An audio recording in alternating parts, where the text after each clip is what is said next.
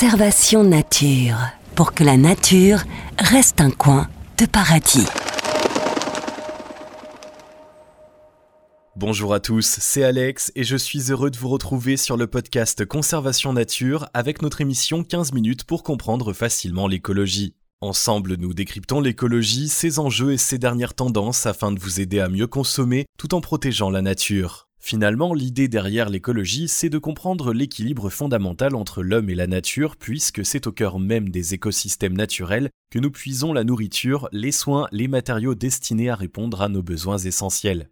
Qu'il s'agisse de la régulation du climat, de la purification de l'eau ou bien de la pollinisation si essentielle aux cultures, nos sociétés se sont bâties depuis toujours en lien étroit avec une infinité d'espèces animales et végétales. Pourtant, alors que la pollution plastique ou le réchauffement planétaire sont devenus des évidences, il est une menace presque invisible dont les effets sont déjà significatifs sur la santé et l'environnement. C'est la pollution de l'air et elle constitue aujourd'hui l'un des principaux sujets de préoccupation environnementale. De quoi se compose-t-elle Quelles en sont les conséquences? Comment maintenir des seuils acceptables? C'est ce que nous allons essayer de comprendre dans ce nouvel épisode. Pour commencer, l'air fait partie des grands éléments fondamentaux qui rendent notre planète si unique. Il se compose en grande partie d'azote et d'oxygène, mais également d'autres gaz plus rares dans des proportions nettement inférieures. Ce qu'il faut savoir, c'est qu'en mise en laboratoire, un air parfaitement pur n'existe pas, même dans les régions les plus reculées et les plus sauvages. Les forêts, les zones humides, les volcans émettent tous des particules polluantes depuis la nuit des temps, mais jusque-là rien de très inquiétant.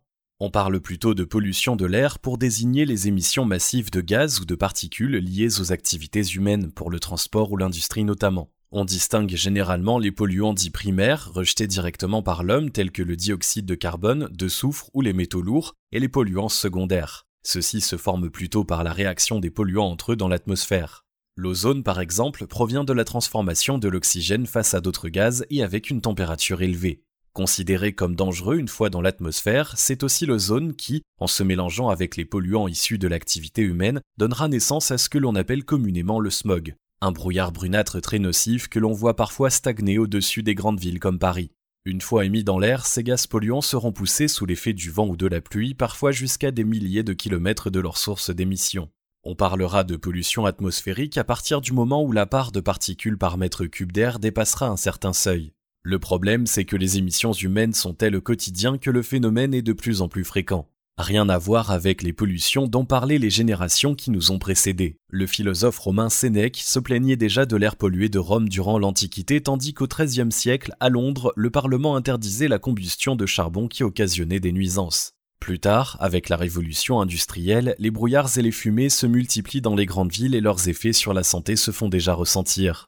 Les combustibles fossiles tels que le charbon et le pétrole entraînent des pollutions de l'air mais aussi de l'eau et des sols à tous les stades de leur exploitation. À cela s'ajouteront aussi les rejets chimiques et nucléaires dès les années 60. Au final, les polluants de l'air sont aujourd'hui si nombreux qu'il est pratiquement impossible de définir l'impact réel de chacun d'entre eux. Et de manière globale, nous observons déjà leurs effets néfastes à travers deux manifestations principales. L'effet de serre d'une part, dû à une trop forte concentration de certains gaz et qui participe au réchauffement climatique, et d'autre part, la destruction de la couche d'ozone pourtant indispensable à la vie sur Terre et sans laquelle nous nous exposons dangereusement aux rayons ultraviolets du Soleil. En revanche, ce que l'on sait moins, c'est que la pollution atmosphérique tue chaque année près de 5,5 millions de personnes à travers le monde, ce qui fait d'elle le quatrième facteur de décès prématurés sur Terre. En France, elle est même le troisième, juste derrière le tabac et l'alcool, avec environ 48 000 morts par an, ce qui correspond à 9% de la mortalité de notre pays. Il faut dire que nous inhalons chaque jour en moyenne 15 000 litres d'air et avec lui une multitude de particules microscopiques qui se diffuseront dans notre sang puis dans nos organes. Loin de montrer des signes d'amélioration, on constate plutôt que les concentrations de polluants atmosphériques se sont aggravées entre 2010 et 2016 dans près de 70% des villes de la planète, en particulier dans les pays à faible revenu. Et pour la France, la note est plutôt salée puisque la mauvaise qualité de l'air engendre chaque année un coût total de 100 milliards d'euros, en grande partie liés aux dépenses de santé. Première cause du phénomène, les transports et notamment le trafic routier du quotidien. Par les pots d'échappement, l'usure des pneus et des freins, la climatisation ou le revêtement des voies, nos véhicules rejettent des particules fines et des gaz plus polluants encore que ceux émis par les centrales thermiques. Avec l'ozone et le dioxyde d'azote, les particules fines composées de nitrate et de carbone notamment comptent parmi les polluants atmosphériques les plus préoccupants puisque leur taille microscopique leur permet de rester en suspens dans l'air et de s'infiltrer très profondément dans les poumons. Le trafic routier est particulièrement problématique dans les zones urbaines où près de 40% des trajets effectués en voiture font moins de 3 km. Entre les arrêts, les redémarrages fréquents et la surconsommation de carburant lorsque le moteur est encore froid, les trajets courts sont en effet deux fois plus polluants qu'un itinéraire plus long. Et puisque les gaz se déplacent, la pollution générée à un certain endroit pourra facilement avoir des effets néfastes sur un autre point de la planète. Par exemple, le dépôt provenant de la voie des airs est maintenant la principale source de mercure dans les lacs, les sols et la végétation du Canada. Il ne faut pas oublier que les avions contribuent à la pollution de l'air plus encore que les autres moyens de transport, malgré de gros progrès constatés ces dernières années. Ils consomment en effet plus de carburant par kilomètre et rejettent leurs gaz toxiques directement dans les couches supérieures de l'atmosphère. Autre cause de la dégradation de la qualité de l'air, le chauffage résidentiel au bois ou au charbon qui se révèle extrêmement nocif selon les performances du dispositif utilisé. Chaque hiver, en Haute-Savoie, dans la vallée de l'Arve, les émissions issues de la combustion de bois génèrent une telle quantité de particules fines que la région s'est faite connaître comme la vallée la plus polluée de France. Le bois a beau être un matériau naturel, sa combustion entraîne pourtant l'émission de nombreux gaz potentiellement toxiques pour la santé, dont le monoxyde de carbone. S'ajoutent aussi les poussières et les rejets gazeux émis par les industries, l'incinération des déchets, les centrales thermiques ou les divers pesticides et engrais utilisés pour l'agriculture, qui sont responsables de 97% des émissions d'ammoniac. Autant de sources différentes qui agissent ensemble pour cumuler leurs effets nocifs. On parle alors de pollution combinée. Plus préoccupante encore, l'air pollué ne s'attaque pas seulement à nos voies respiratoires. Il contamine aussi l'eau, les sols, la végétation, les fruits, les légumes et les animaux que nous consommons. Puisqu'elles vivent fixées au sol, les plantes y sont d'ailleurs particulièrement sensibles. La pollution atmosphérique agit sur la photosynthèse, ce qui limite leur croissance et leur résistance face à certains agents infectieux. Des taches brunes apparaissent parfois sur les feuilles des arbres et l'on constate par endroits le dépérissement progressif des forêts. Le problème, comme nous le savons, c'est que le monde végétal est à la base de tous les écosystèmes terrestres et aquatiques. Et puisque les plantes participent largement à purifier l'air que nous respirons, leur dégradation ne pourra faire qu'accentuer le phénomène. C'est quelque chose que l'on observe aussi avec le réchauffement planétaire. Les polluants atmosphériques aggravent la hausse des températures et en contrepartie, le réchauffement climatique multiplie la présence de particules dans l'air en favorisant les incendies et les sécheresses. Ces particules, tout comme certains gaz présents dans l'air, auront aussi tendance à se diluer dans l'eau et à se transformer en acide carbonique. Les pluies, les neiges, les brouillards deviennent alors acides et participent au déséquilibre des sols et des cours d'eau. Face à la dégradation de leur habitat naturel, certaines espèces ne peuvent plus survivre et l'on assiste alors à un véritable appauvrissement de la biodiversité. Dans ces conditions, impossible pour la chaîne alimentaire d'y échapper. Les animaux inhalent sans savoir bon nombre de ces polluants et leur concentration ne fera que s'accentuer lorsque ces mêmes animaux se feront manger par d'autres animaux. À terme, ce sont les prédateurs situés en haut de la chaîne alimentaire qui deviennent les plus vulnérables comme l'ours, l'aigle et l'homme bien entendu. Comme toujours, ce qui nuit à certaines espèces nuira forcément aux autres. Mais le danger ne se situe pas uniquement au niveau alimentaire. La pollution de l'air a tendance à fragiliser les voies respiratoires et donc à favoriser les allergies au pollen, les crises d'asthme, les cancers du poumon ou les maladies des bronches. De nombreux problèmes de peau, de vision, de développement, de maladies du sang ou de pathologies cardiaques ont également été reliés à la pollution atmosphérique. Selon l'Organisation mondiale de la santé, celle-ci serait d'ailleurs responsable d'un AVC mortel sur trois dans le monde.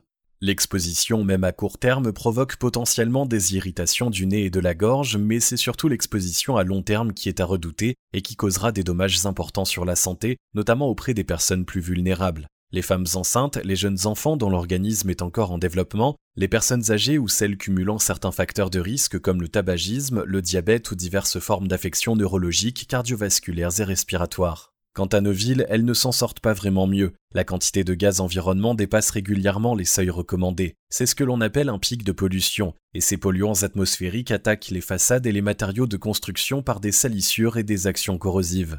Car non, la pollution de l'air ne se limite pas à l'extérieur. Les gaz polluants nous suivent jusqu'à l'intérieur de nos maisons et se mélangent aux particules que libèrent déjà nos meubles, nos équipements ou les cols, les vernis et les peintures utilisées pour la décoration. Les choses se poursuivent encore lorsque nous faisons le ménage, la cuisine, lorsque nous recevons du monde ou que nous prenons le temps de bricoler.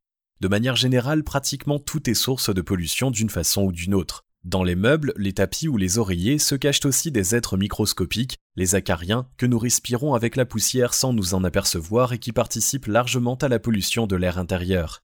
Ajoutez enfin les moisissures dues à l'humidité dans certaines habitations et vous obtenez un air saturé de particules et de substances de toutes sortes. Au total, pour la seule zone Europe, l'OMS estimait en 2012 à 600 000 le nombre de décès liés à la pollution de l'air dont 117 200 sont dus à celle de l'air intérieur. Il faut dire que nous passons environ 80% de notre temps dans des espaces confinés comme la maison, le lieu de travail, l'école ou bien les transports. Des espaces confinés qui incluent aussi l'habitacle de notre voiture où le taux de concentration des gaz polluants peut être 4 à 5 fois supérieur par rapport à l'extérieur, avec en plus la présence de substances chimiques tirées des revêtements intérieurs. Malheureusement, les actions ont tardé à se mettre en place, mais une certaine forme de cohésion commence à émerger entre les pays, les organisations non gouvernementales les citoyens et même les entreprises. Dans les années 80 et 90, les États-Unis sont parvenus à diminuer les concentrations de particules fines dans l'air et ont ainsi regagné en moyenne 7 mois d'espérance de vie. D'un autre côté, à Tokyo, des mesures anti-diesel instaurées dès 1999 ont aidé à faire diminuer la mortalité respiratoire de 22%. Au niveau européen, des normes strictes ont été établies afin de surveiller la qualité de l'air, de respecter les normes fixées et de proposer des actions concrètes dans les zones les plus sensibles. La limite annuelle moyenne pour les particules fines a ainsi été fixée à 25 microgrammes par mètre cube, ce qui reste malgré tout 2,5 fois supérieur aux recommandations de l'OMS. En France, dès 1996, c'est la loi sur l'air et l'utilisation rationnelle de l'énergie qui s'est chargée de définir les objectifs à atteindre. Elle s'est accompagnée de trois plans d'État encore en vigueur aujourd'hui. Le plan de déplacements urbains qui détermine l'organisation du transport des personnes et des marchandises le plan de protection de l'atmosphère qui détermine les mesures à prendre dans les agglomérations de plus de 250 000 habitants ou en cas de risque sanitaire, et enfin le plan régional de la qualité de l'air destiné à tenir l'inventaire des émissions de polluants et à prendre les mesures de prévention nécessaires. Le dernier en date a été adopté en 2017 et a fixé les objectifs de réduction à atteindre à l'horizon 2020, 2025 et 2030. En parallèle, de nombreux autres projets ont vu le jour sur notre territoire au cours de ces dernières années. En cas de pic de pollution, par exemple, le principe de circulation alternée est appliqué tandis que dans certaines communes, des zones à circulation restreinte n'autorisent l'accès qu'aux véhicules les moins polluants désignés par une vignette. Pour contrer les émissions de polluants liées aux industries, l'État a aussi instauré une réglementation spécifique. Depuis 1999, les entreprises les plus polluantes sont contraintes de payer la taxe générale sur les activités polluantes c'est le principe du pollueur-payeur. Dans leur globalité, tous ces projets s'appuient sur un système national de surveillance de la qualité de l'air. C'est lui qui, en partenariat avec de nombreux laboratoires, analyse la composition de l'atmosphère sur des zones données et fournit les données au quotidien. Alors bien sûr, beaucoup reste encore à faire pour améliorer durablement la qualité de l'air et de nombreux projets sont encore à l'étude ou bien déjà déployés dans certaines communes. Il est question par exemple de favoriser les trajets en vélo en milieu urbain, de limiter le recours aux engrais et aux pesticides dans l'agriculture ou encore de rénover le parc industriel français de manière à améliorer les performances énergétiques de chaque installation. La journée nationale de la qualité de l'air qui se déroule chaque année le troisième mercredi de septembre est justement l'occasion de faire le point sur les actions effectuées et sur les développements à venir. Et comme toujours, c'est aussi à la maison ou à l'extérieur de manière individuelle que se mettent en place d'autres actions indispensables. Puisque le trafic routier pèse lourd dans la pollution atmosphérique, on privilégiera le vélo ou la marche lorsque c'est possible et de préférence loin des axes très fréquentés. En cas de trajet plus long, le covoiturage ou les transports en commun restent des alternatives. Et si vraiment il est impossible de ne pas prendre sa voiture, on veillera à laisser circuler l'air et à adopter une conduite souple, moins polluante.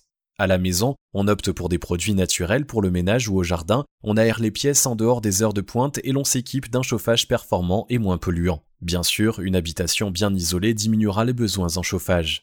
Durant les courses, on soutient les entreprises responsables ou locales dont les produits n'ont pas besoin de parcourir la moitié de la planète. Et quand vient l'heure de gérer nos déchets, on pense au compostage pour tout ce qui est organique de manière à limiter le travail des déchetteries et des incinérateurs. Cela permettra en plus de fortifier nos sols.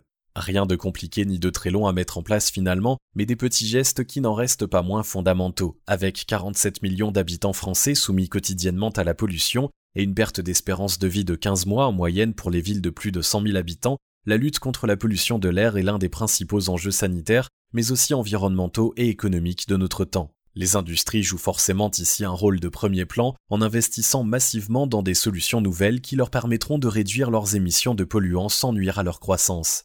Ce qui reste encourageant, c'est que le bilan atmosphérique de la France montre des signes d'amélioration depuis quelques années. Les actions payent et les effets positifs sont visibles en très peu de temps. Dans l'hémisphère sud du globe, le changement des modes de comportement, associé à des conditions climatiques favorables, permet au trou de la couche d'ozone de se résorber progressivement. En 2019, sa superficie a même été la plus petite jamais enregistrée depuis sa formation. Pourtant, rien n'est encore gagné. L'environnement et la santé entretiennent un lien très étroit et l'amélioration de la qualité de l'air nous concerne tous. À nous d'accompagner les changements en cours en travaillant ensemble pour réduire notre empreinte et ainsi prendre soin de notre planète tout comme elle le fait en retour. Merci d'avoir écouté ce nouvel épisode, j'espère qu'il vous a plu. Si c'est le cas, n'hésitez pas à nous suivre sur les réseaux sociaux et à faire un tour sur notre site internet conservation-nature.fr pour connaître les prochains sujets. Vous y trouverez notamment de nombreux articles sur l'écologie, la nature et la protection de l'environnement. À très bientôt.